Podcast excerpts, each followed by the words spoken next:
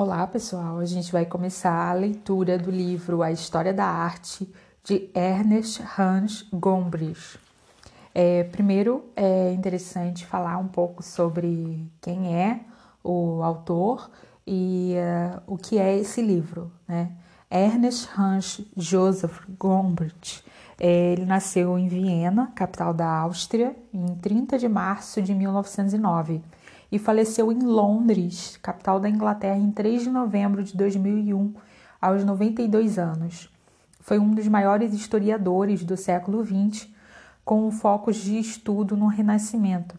O livro História da Arte teve sua primeira edição em 1950 e é um dos livros mais populares dentre os adotados pelas instituições de ensino superior das faculdades de belas artes. O livro História da Arte ele já está na sua 16ª edição e é considerado um trabalho indispensável e uma introdução ao campo das artes visuais. É, vendeu milhões de cópias e foi traduzido em mais de 30 línguas. A gente vai começar com o capítulo de introdução. Introdução sobre artes e artistas. Uma coisa que realmente não existe é aquilo a que se dá o nome de arte. Existem somente artistas. Outrora eram homens que apanhavam terra colorida e modelavam toscamente as formas de um bisão, bisão é, da família dos bois, na parede de uma caverna. Hoje, alguns compram suas tintas e desenham cartazes para os tapumes. Eles faziam e fazem muitas coisas, muitas outras coisas. Não prejudica ninguém chamar a todas essas atividades arte, desde que, conser desde que conservemos em mente que tal palavra pode significar coisas muito diferentes, em tempos e lugares diferentes, e que arte com A maiúsculo não existe. Na verdade, arte com A maiúsculo passou a ser algo de um bicho-papão e de um fetiche, Podemos esmagar um artista dizendo-lhe que o que ele acaba de fazer pode ser muito bom no seu gênero, só que não é arte. E podemos é, desconcertar qualquer pessoa que esteja contemplando um prazer, é, com prazer um quadro, declarando que aquilo que ela gosta não é arte, mas algo muito diferente. Na realidade, não penso que existam quaisquer razões erradas para se gostar de um quadro ou de uma escultura. Alguém pode gostar de uma paisagem porque ela lhe recorda o seu berço natal, ou de um retrato porque ele lembra um amigo. Nada há de errado nisso. Todos nós, quando vemos um quadro, estamos fadados a recordar mil e uma coisas que influenciam nosso agrado ou desagrado, na medida em que essas lembranças no, nos ajudam a fruir do que vemos. Não temos por que nos preocupar, somente quando alguma recordação irrelevante nos torna parciais e preconceituosos. Quando instintivamente voltamos as costas a um quadro magnífico de uma cena alpina, né, alpina relativo a montanhas, não, é, porque não gostamos de praticar alpinismo. É que devemos perscrutar, ou seja, examinar, o nosso íntimo para desvendar as razões da aversão que estraga um prazer que de outro modo poderíamos ter. Há razões erradas para não se gostar de uma obra de arte. Vamos à segunda página do capítulo de introdução. Muitas pessoas gostam de ver em quadros o que também lhes agradaria ver na realidade. Isso é uma preferência muito natural. Todos gostamos de beleza na natureza e somos gratos aos artistas que a preservaram em suas obras. Nem esses mesmos artistas nos repeliram pelo nosso gosto. Quando Rubens, o grande pintor flamengo, e Flamengo, aqui é interessante a gente fazer é, uma observação. Pintura Flamenga foi uma produção artística realizada no começo do século XV e que durou até o século XVII na região de Flandes, norte da Bélgica, onde o dialeto flamengo é falado. A pintura flamenga tinha como característica a representação realista e precisa de pessoas, espaços e objetos. Continuando, Rubens, o grande pintor flamengo, fez um desenho de seu filho pequeno. É ilustrado na figura 1 do livro. Estava certamente orgulhoso de sua beleza. Também queria que admirássemos o menino.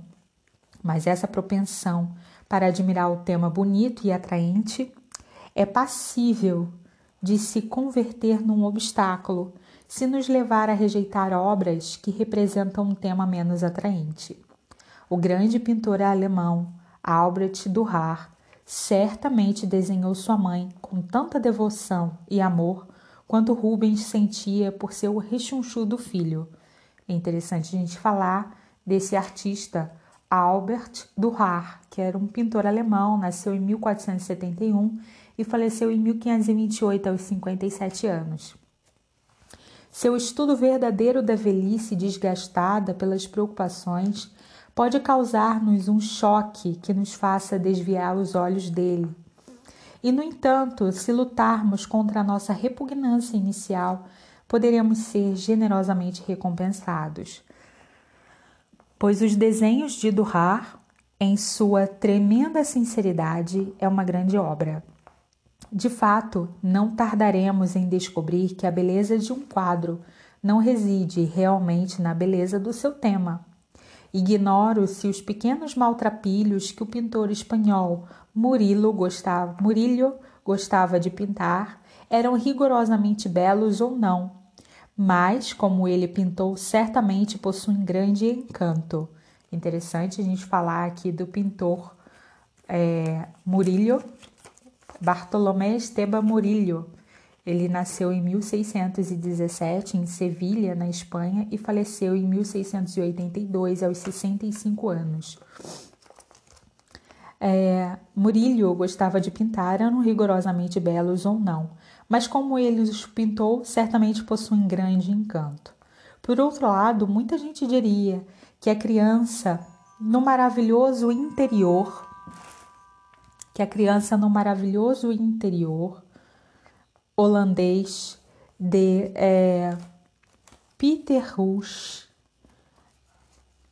Peter de Rush, é feia e nem por isso deixa de ser uma pintura atraente. Falando aqui desse pintor, Peter de Rush, é um pintor que nasceu em Roterdã, na Holanda, atualmente é, denominado Países Baixos, né, porque inclui Bélgica, Holanda e Luxemburgo, e faleceu em 1684, aos 55 anos. O problema com a beleza é que gostos e padrões do que é belo variam imensamente. As figuras 5 e 6 foram ambas pintadas no século XV. E ambas representam anjos tocando alaúde. Muitos preferirão a obra italiana de Meloso de Forli. É interessante falar sobre esse pintor Melozzo de Forli, um pintor renascentista italiano que nasceu em 1438 e faleceu em 1494, aos 56 anos, com é, sua cativante, né? Então a, preferirão a obra italiana de Melozzo de, da Forli, com sua cativante graciosidade, a do seu contemporâneo flamengo Hans, Me, é, Hans Memling. É, também vamos falar aqui um pouco desse pintor Hans Memling, pintor alemão, nasceu em 1430 e faleceu em 1494, aos 64 anos. Eu gosto de ambas, diz o autor, né? É possível que se leve um pouco mais de tempo para descobrir a beleza intrínseca do anjo de Memling. Mas logo que deixarmos de nos perturbar com sua desmaiada e lânguida deselegância, é possível que o achemos infinitamente adorável. O que ocorre com a beleza ocorre também com a expressão. De fato, é frequentemente a expressão de uma figura na pintura que nos leva a gostar da obra ou detestá-la. Algumas pessoas gostam de uma expressão que possam facilmente entender e que, portanto, as comove profundamente.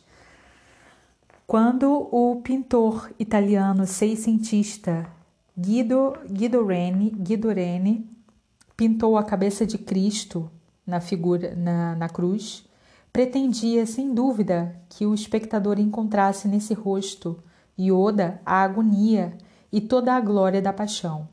Muitas pessoas ao longo dos séculos subsequentes auriram força é, e consolo de tal representação do Salvador.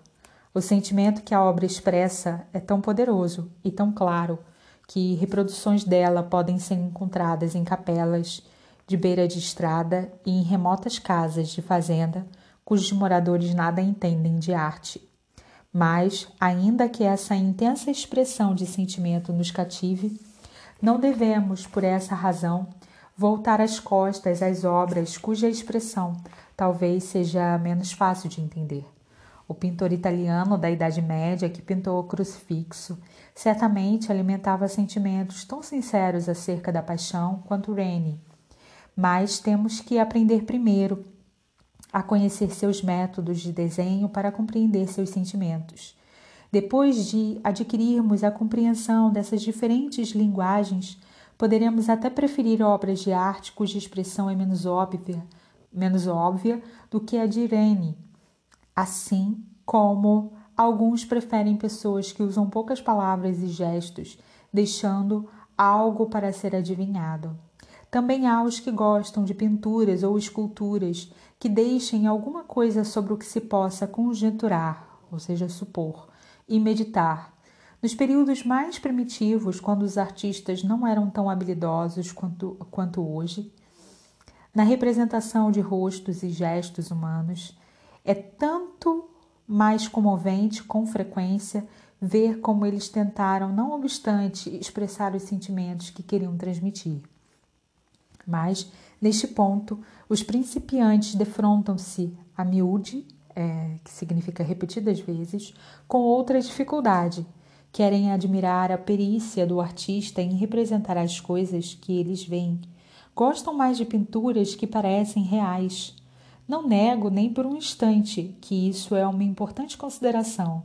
A paciência e a habilidade que contribuem para a reprodução fiel do mundo visível são, por certo, dignas de admiração.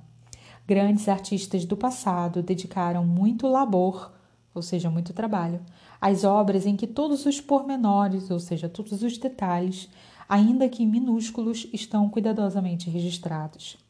O estudo de uma lebre na aquarela de Durar constitui um dos mais famosos exemplos dessa extremosa paciência. Mas quem ousaria dizer que o desenho de Rembrandt de um elefante é necessariamente menos bom porque mostra menos detalhes? Na verdade, Rembrandt era dotado de tal poder de magia que nos transmite a sensação com alguns traços de seu giz da pele rugosa e espessa do elefante. Mas não é o esquematismo gráfico que aborrece principalmente as pessoas que gostam, de seus, que gostam que seus quadros pareçam reais. Elas são ainda mais repelidas por obras que consideram incorretamente desenhadas, sobretudo quando pertencem a um período mais moderno em que o artista tinha a obrigação de não fazer semelhantes tolices. De fato, não há mistério algum a respeito dessas distorções da natureza, sobre as quais ainda ouvimos queixas e protestos em discussões acerca da arte moderna. Quem já viu um filme da, de Disney ou um cartoon sabe tudo a esse respeito. Sabe que por vezes está certo desenhar coisas de um modo diferente do que elas se apresentam aos nossos olhos modificá-las ou distorcê-las de uma forma ou de outra. O camundongo Mickey não se parece muito com um rato verdadeiro. No entanto, as pessoas não escrevem cartas indignadas aos jornais sobre o comprimento do apêndice caudal do Mickey. Os que penetram no mundo encantado de Disney não estão preocupados com a arte com o A maiúsculo não vão para seus espetáculos armados dos mesmos preconceitos com que visitam uma, uma, uma exposição de pintura moderna. Mas se um artista moderno desenha alguma coisa à sua maneira, está sujeito a que se considerem um trapalhão incapaz de fazer melhor do que isso. Ora, seja o que for, é, pensemos sobre artistas modernos podemos seguramente creditá-los como suficientes conhecimentos para desenharem corretamente. Se não o fazem, suas razões devem ser muito semelhantes à do Walt Disney. A figura 11 mostra uma estampa de uma história natural, ilustrada pelo famoso pioneiro do movimento modernista, Picasso. Por certo, ninguém poderá encontrar defeitos nessa encantadora representação de uma galinha com seus fofos pintinhos. Mas, ao desenhar um frango, figura 12, Picasso não se contentou, não se contentou em fazer uma mera reprodução da aparência física da ave. Quis expressar a sua agressividade, sua insolência, ou seja, inconveniência, e estupidez por outras palavras, recorreu à caricatura. Mas que caricatura convincente ele criou. Existem duas coisas, portanto, que nós devemos perguntar sempre se acharmos falhas na exatidão de um quadro. Uma é se o artista não teria suas razões para mudar a aparência daquilo que viu. Voltaremos a tratar dessas razões à medida que se desenrolar a história da arte. A outra é que nunca deveríamos condenar uma obra por estar incorretamente desenhada, a menos que tenhamos a profunda convicção de estarmos certos e o pintor errado. Somos todos propensos ao veredito precipitado de que as coisas não se parecem com isso. Temos curioso, o curioso hábito de pensar que a natureza deve parecer-se sempre com as imagens. Aqui estamos acostumados. É fácil ilustrar isso por, um, é, por uma surpreendente descoberta, uma surpreendente descoberta que foi feita não há muito. Uma surpreendente descoberta que foi feita não há muito tempo. Sucessivas gerações viram cavalos galopando, assistiram a corridas de cavalos e caçadas de montaria. Deleitaram-se com pinturas e gravuras esportistas que mostraram cavalos desfilando a carga em batalhas ou correndo atrás de galgos, que é uma espécie de cachorros. Nenhuma dessas pessoas parece ter notado o que realmente se vê quando um cavalo corre. Pinturas e gravuras esportistas mostraram-nos pernas esticadas em pleno voo, como Géricault, grande pintor francês do século XIX, os pintou numa famosa representação das corridas do, dos, eh, de cavalos em Epsom. Cerca de 50 anos mais tarde, quando a máquina fotográfica foi suficientemente aperfeiçoada para obter fotos de cavalo em rápido movimento, essas fotos provaram que tanto os, tanto os pintores como o público estavam errados o tempo todo. Jamais um cavalo a galope se moveu do modo que nos parece tão natural. Quando as pernas se despregam do chão, são, movimentada, são movimentadas alternativamente para o impulso seguinte. Se refletirmos por um instante, concluiremos que dificilmente o animal poderia avançar de outro modo. Entretanto, quando os pintores começaram a aplicar essa nova descoberta e pintaram cavalos correndo como realmente fazem, choveram as reclamações de que as imagens pareciam esquisitas, erradas. Isso constitui sem dúvida um exemplo extremo, mas erros semelhantes não são tão raros. Em absoluto, como se poderia imaginar. Todos nós somos inclinados a aceitar formas ou cores convencionais como as únicas corretas. Por vezes, as crianças pensam que as estrelas devem ter o formato estelar, embora não o tenham naturalmente. As pessoas que insistem em que, num quadro, o céu deve ser azul e a grama verde, não são muito diferentes dessas crianças.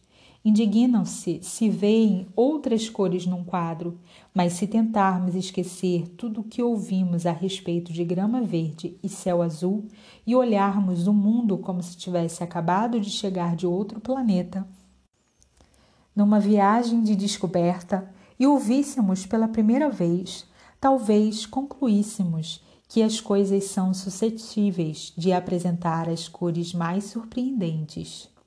Ora, os pintores sentem às vezes como se estivessem empreendendo tal viagem de descoberta. Querem ver o mundo como se fosse uma novidade e rejeitar todas as noções aceitas e todos os preconceitos sobre a carne ser rosada e as maçãs amarelas ou vermelhas. Não é fácil libertarmos dessas ideias preconcebidas mas os artistas que melhor conseguem fazê-lo produzem frequentemente as obras mais excitantes. São eles quem nos ensinam a ver na natureza novas belezas, de cuja existência nunca havíamos sonhado. Se os acompanharmos e aprendermos através deles, até mesmo um relance de olhos para fora de nossa própria janela poderá converter-se numa aventura emocionante. Não existe maior obstáculo à fruição de grandes obras de arte do que a nossa relutância em descartar, descartar hábitos e preconceitos. Uma pintura que representa um tema conhecido de um modo inesperado é muitas vezes condenada sem outra razão melhor do que não parece bem. Quanto mais vezes tivermos visto uma história representada em arte, mais firmemente nos convencemos de que ela deve sempre é, representar de forma semelhante. A respeito de temas bíblicos, em especial os sentimentos, são suscetíveis de se manifestarem com veemência, ou seja, com intensidade. Embora saibamos todos que as Escrituras nada nos dizem sobre a aparência física de Jesus e que Deus não pode ser visualizado em forma humana, e apesar de sabermos terem sido os artistas do passado que criaram pela primeira vez as imagens a que nós a, a que nos acostumamos, algumas pessoas, no entanto, ainda são propensas a pensar que o afastamento dessas formas tradicionais equivale a uma blasfêmia. Blasfêmia, o que insulta o sagrado. De fato, foram usualmente aqueles artistas que leram as escrituras com maior devoção e atenção os que tentaram formar em suas mentes um quadro inteiramente original dos incidentes da história sagrada. Procuraram esquecer todas as pinturas que tinham visto e imaginar como as coisas deveriam ter sido quando o menino Jesus foi deitado na manjedoura e os pastores vieram adorá-lo, ou quando um pescador começou a pregar o evangelho. Aconteceu repetidamente que tais esforços de um grande artista para ler um antigo texto com olhos inteiramente novos, chocaram e irritaram pessoas irrefletidas. Um escândalo típico desse gênero estornou, é, estourou em torno de Caravaggio, artista, itali artista italiano muito audacioso e revolucionário, que trabalhou por volta de 1600. Recebeu a encomenda de pintar um quadro de São Mateus para o altar de uma igreja de Roma. O santo deveria ser representado a escrever o Evangelho. E, para mostrar que os Evangelhos eram a palavra de Deus, teria que ser representado por um anjo, inspirando a escrita. Caravaggio, que era um jovem artista muito imaginativo e decidido, pensou longamente sobre o que deveria é, ter sido a situação de um velho e pobre trabalhador, um simples publicano, quando teve subitamente que se sentar para escrever um livro, e assim pintou um quadro de São Mateus, calvo e descalço, os pés sujos de terra e poeira, agarrando desajeitadamente o enorme volume e franzindo ansiosamente o senho, ou seja, a fisionomia, sob a atenção da inabitual tarefa de escrever. Ao lado do santo pintou um jovem anjo que parece ter acabado de chegar das alturas e gentilmente guia a mão do trabalhador, como uma professora pode fazer com uma criança. Quando Caravaggio entregou o quadro à igreja em cujo altar-mor seria colocado, as pessoas escandalizaram-se com o que consideraram ser uma falta de respeito pelo santo. A pintura não foi aceita e Caravaggio teve que tentar de novo. Manteve-se dessa vez rigorosamente de acordo com as ideias convencionais da época sobre o aspecto que um anjo e um santo deveriam ter. O resultado ainda é um bom quadro, pois Caravaggio empenhou-se arduamente em torná-lo vivo e interessante, mas não podemos deixar de sentir que o resultado foi menos vigoroso, menos honesto e sincero do que no primeiro quadro. Esta história ilustra o dano que pode ser causado por aqueles que repudiam e criticam obras de arte por razões erradas. O que é ainda mais importante prova-nos que aquilo que aquilo que humanos para seres humanos é, prova-nos que aquilo a que chamamos de obras de arte não é fruto de uma atividade misteriosa, mas são objetos feitos por seres humanos para seres humanos. Um quadro parece tão distante quando emoldurado e envidraçado. O vemos pendurado numa parede e em nossos museus é proibido, muito apropriadamente, tocar nos objetos expostos. Mas originalmente eram feitos para serem tocados e manipulados. Eram motivo de negócio, de discussão, de preocupação. Lembremos que cada uma de suas características é o resultado de uma decisão pessoal do artista, que, que este pode ter meditado sobre elas e decidido alterá-las repetidas vezes, que pode ter hesitado sobre se deixar aquela árvore ao fundo ou pintá-la de novo, que pode ter ficado satisfeito com uma pincelada feliz que deu em um súbito e inesperado brilho a uma nuvem iluminada pelo sol.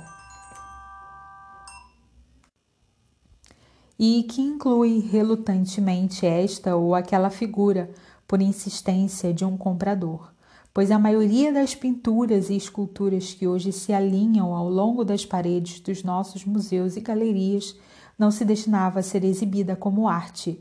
Foram feitas para uma ocasião definida e um propósito determinado, que estavam na mente do artista quando meteu mãos à obra. Por outro lado, as ideias sobre que nós, é, o que estamos de fora, usualmente nos preocupamos ideias sobre beleza e expressão raramente são mencionadas pelos artistas. Nem sempre foi assim, mas foi o que se viu durante muitos séculos, passa, muitos séculos passados, e o que voltou a ser, o que voltou a ser agora. Em parte, a razão é que os artistas são com frequência pessoas tímidas que consideram embaraçoso usar palavras pomposas como beleza sentir-se-iam bastante presunçosos se tivessem que falar sobre expressão de suas emoções e usar chavões semelhantes. Tais coisas são consideradas axiomáticas, ou seja, inquestionáveis, pelos artistas, que acham inútil discuti-las. Essa é uma razão, e segundo parece, uma boa razão, mas a outra, nas preocupações cotidianas e concretas do artista, essas ideias desempenham um papel muito menor do que as pessoas de fora imaginam. Aquilo com que um artista se preocupa quando planeja seus quadros, faz seus esboços ou se interroga sobre se completou ou não a sua tela, é algo muito mais difícil de converter em palavras. Talvez ele diga que se preocupa em sentir intimamente que sua criação está certa Ora, somente quando entendemos o que ele quer dizer com essa modesta palavra certo é que começamos a compreender o que os artistas realmente buscam. Penso que só podemos alimentar a esperança de compreender isso se nos apoiarmos em, uma, em nossa própria experiência. É claro, não somos artistas, possivelmente nunca tentamos pintar um quadro, nem temos a intenção de o fazer alguma vez. Mas isso não significa que não nos defrontemos com problemas análogos àqueles que, somados, constituem a vida do artista. análogos semelhantes, né? De fato, estou ansioso por provar que dificilmente se encontrará uma pessoa que não tenha conhecido pelo menos uma fração desse tipo de problema, ainda que seja num grau muito modesto. Quem tiver alguma vez tentado arranjar um ramo de flores, combinar cores ou mudá-las, acrescentar um pouco ali e tirar um pouco acolá, experimentou essa estranha sensação de equilibrar formas e cores sem ser capaz de dizer exatamente que espécie de harmonia está tentando conseguir.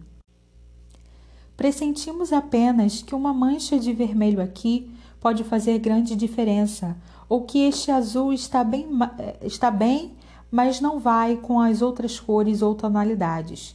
E subitamente uma pequena haste de folhas verdes pode parecer que faz a combinação certa. Não toque mais nisso, exclamamos. Agora está perfeito. Nem todo mundo, admito, é tão cuidadoso a respeito de um arranjo de flores, mas quase todos temos algo que queremos realizar na combinação certa. Pode ser apenas uma questão de encontrar o cinto certo que combina com uma determinada roupa, ou nada mais impressionante do que a proporção certa de pudim e creme, digamos no prato de um convidado. Em todos esses casos, por mais triviais que sejam, poderemos achar que um excesso ou uma carência de matiz, que é combinação, mistura, perturba todo o equilíbrio e que existe somente uma relação, que é a que deve ser.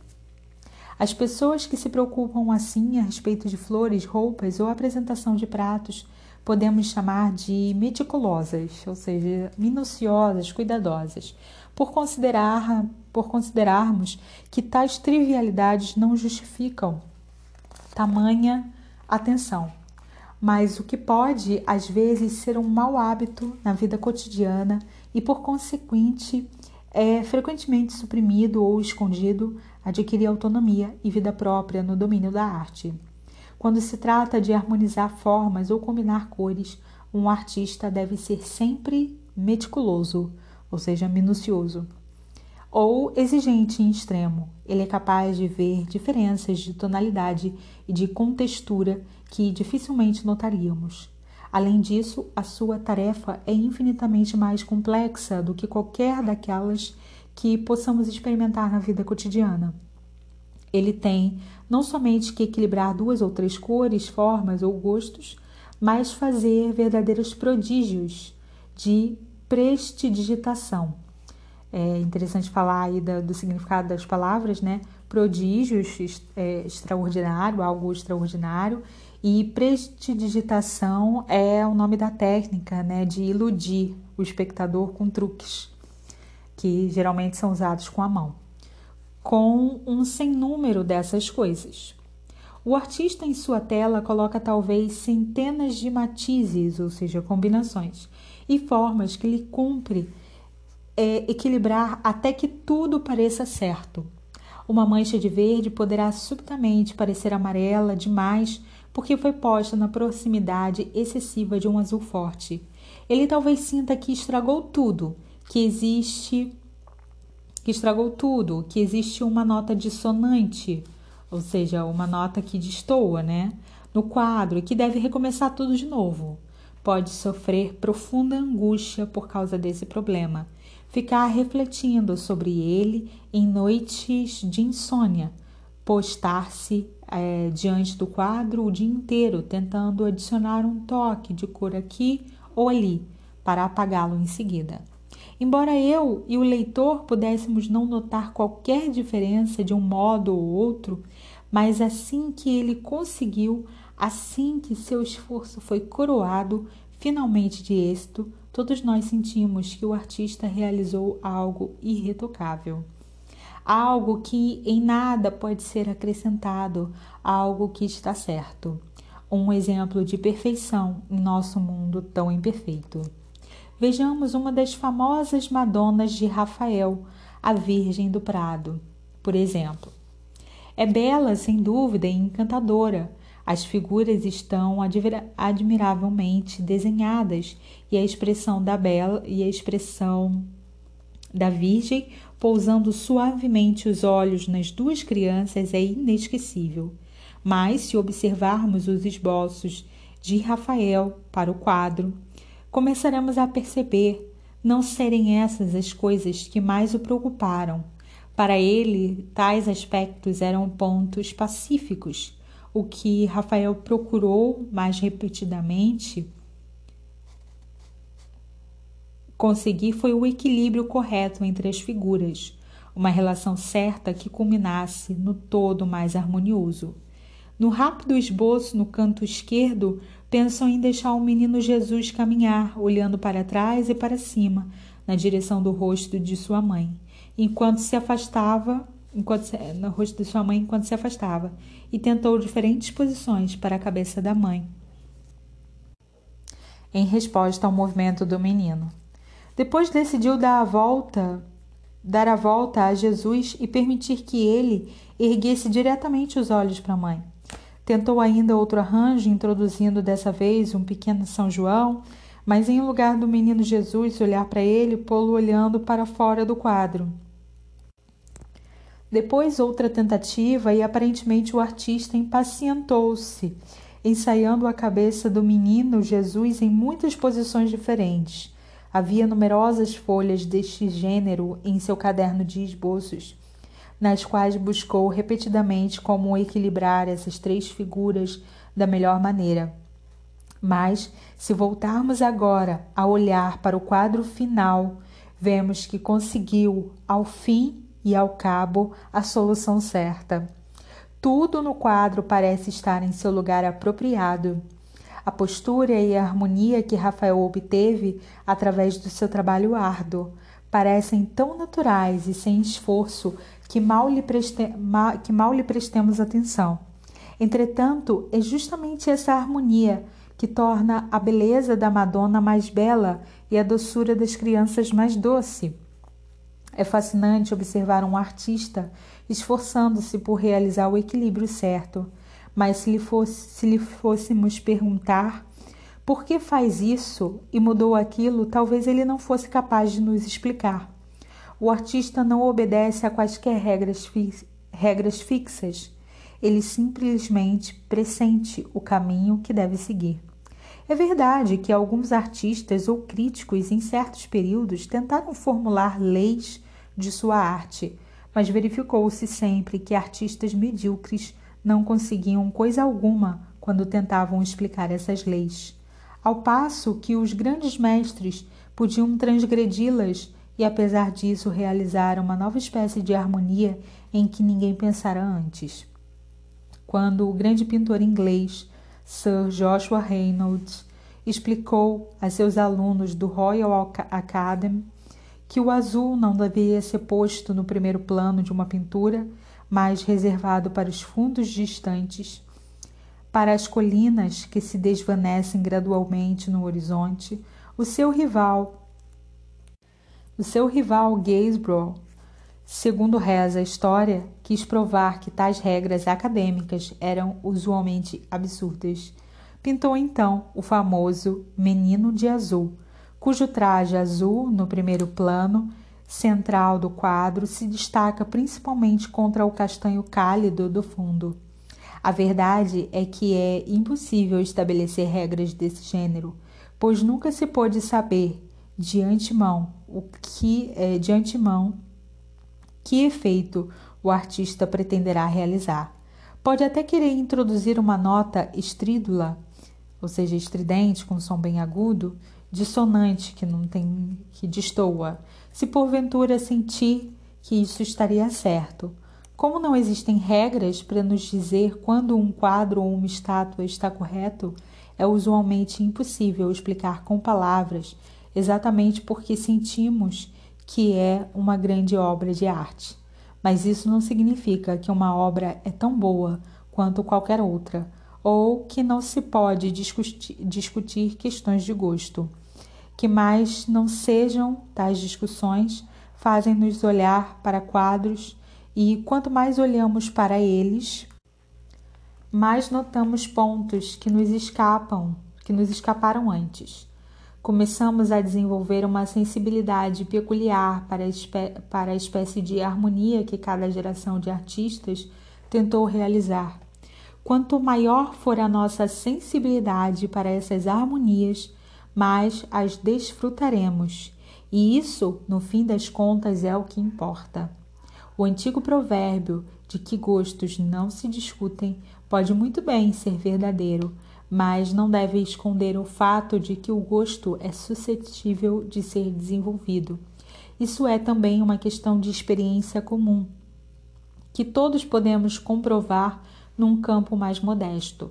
Para as pessoas que não estão habituadas a tomar chá, uma mistura pode ter exatamente o mesmo sabor de qualquer outra, mas se dispuserem de tempo, vontade e oportunidade para explorar quantos refinamentos possam existir, é possível que se convertam em autênticos espertos capazes de distinguir exatamente que tipo e mistura prefere, e se seu maior conhecimento aumentará necessariamente o prazer propiciado pelas misturas mais selecionadas e requintadas. Cumpre reconhecer que, em arte, o gosto é algo infinitamente mais complexo do que o paladar refinado para alimentos ou bebidas. Não se trata apenas de uma questão de descobrir vários e sutis sabores é algo mais sério e mais importante. Em última análise, os grandes mestres deram-se por inteiro em suas obras, sofreram por elas, suaram sangue sobre elas, e no mínimo têm o direito de nos pedir que tentemos compreender o que eles quiseram fazer. Nunca se acaba de aprender acerca da arte, há sempre novas coisas a descobrir. Grandes, as grandes obras de arte parecem ter um aspecto diferente cada vez que nos colocamos diante delas. Parecem ser inexauríveis e é, imprevisíveis, inexauríveis e é, que não se esgotam. Quantos seres humanos de carne, é, quantos seres humanos de carne e osso? E um mundo excitante com suas próprias e estranhas leis e suas próprias aventuras. Ninguém deve pensar que sabe tudo a respeito, pois ninguém sabe.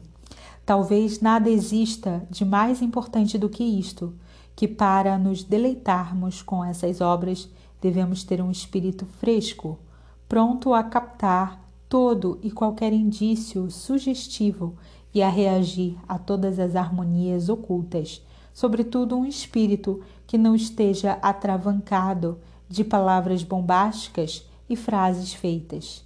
É infinitamente melhor nada saber sobre arte do que possuir uma espécie de meio conhecimento propício ao esnobismo.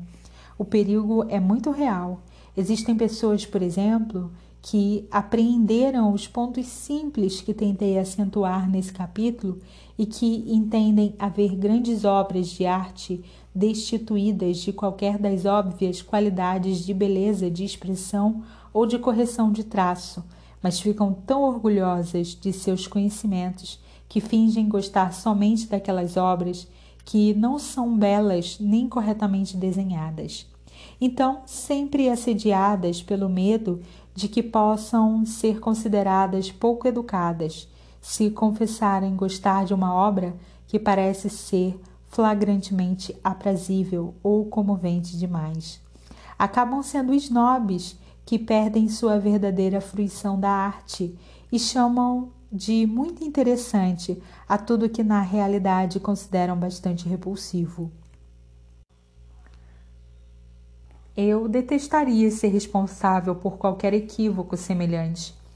Preferia não ser acreditado a que acreditassem em mim de um modo tão complacente, ou seja, que complacente que gosta de ser agradável, cortês. Nos capítulos que seguem, examinarei, examinarei a história da arte, que é a história da construção, da feitura de quadros e da realização de estátuas.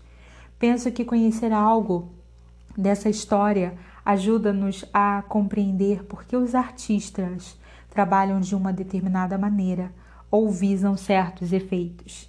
É, sobretudo, um excelente modo de exercitarmos os nossos olhos para as características particulares das obras de arte e, por conseguinte, aumentarmos a nossa sensibilidade para os mais, para as mais sutis matizes de diferença, ou matizes combinações, né? Talvez seja o único modo de se aprender a desfrutar uma obra de arte per se. Per se é uma locução latina que significa por si só. Mas todos os caminhos oferecem seus perigos. Por vezes, vemos as pessoas caminhando por uma galeria de arte de catálogos na mão. Toda vez que param diante de um quadro, buscam pressurosamente seu número, ou seja, apressadamente seu número. Podemos observá-las folheando seus livros e, logo que encontrarem o título ou o nome da obra, seguem em frente. Não faria diferença alguma se tivessem ficado em casa, pois mal olharam para a pintura, apenas checaram o catálogo. É uma espécie de curto-circuito mental que nada tem a ver com a fruição de um quadro. As pessoas que adquiriram algum conhecimento de história de arte estão por vezes arriscando-se a cair numa armadilha semelhante. Quando veem uma obra de arte, não param para olhá-la, mas preferem esquadrinhar a memória em busca de uma etiqueta apropriada. Podem ter ouvido que Rembrandt era famoso por seu chiaroscuro, que é o termo técnico italiano para designar o jogo de luz e sombra, de maneira que abanam sabiamente a cabeça quando veem um Rembrandt, murmuram maravilhoso chiaroscuro e passam e passam ao quadro seguinte. Quero ser muito franco a respeito desse perigo de semiconhecimento e snobismo, pois todos somos suscetíveis de sucumbir a tais tentações, e um livro como este poderá aumentá-las. Eu gostaria de ajudar a abrir os olhos, não a soltar as línguas. Falar argutamente, ou seja, como se tivesse sagacidade sobre arte, não é difícil, porque as palavras que os críticos usam têm sido empregadas em tantos contextos diferentes que perderam toda a sua precisão. Mas olhar um quadro com olhos de novidade e aventurar-se numa viagem de descoberta é uma tarefa muito mais difícil, mas também mais compensadora. É incalculável o que se pode trazer de volta de semelhante jornada. Bom, finaliza aqui o capítulo de introdução. O próximo capítulo vai ser o capítulo 1 e vai falar sobre os estranhos começos. Até a próxima!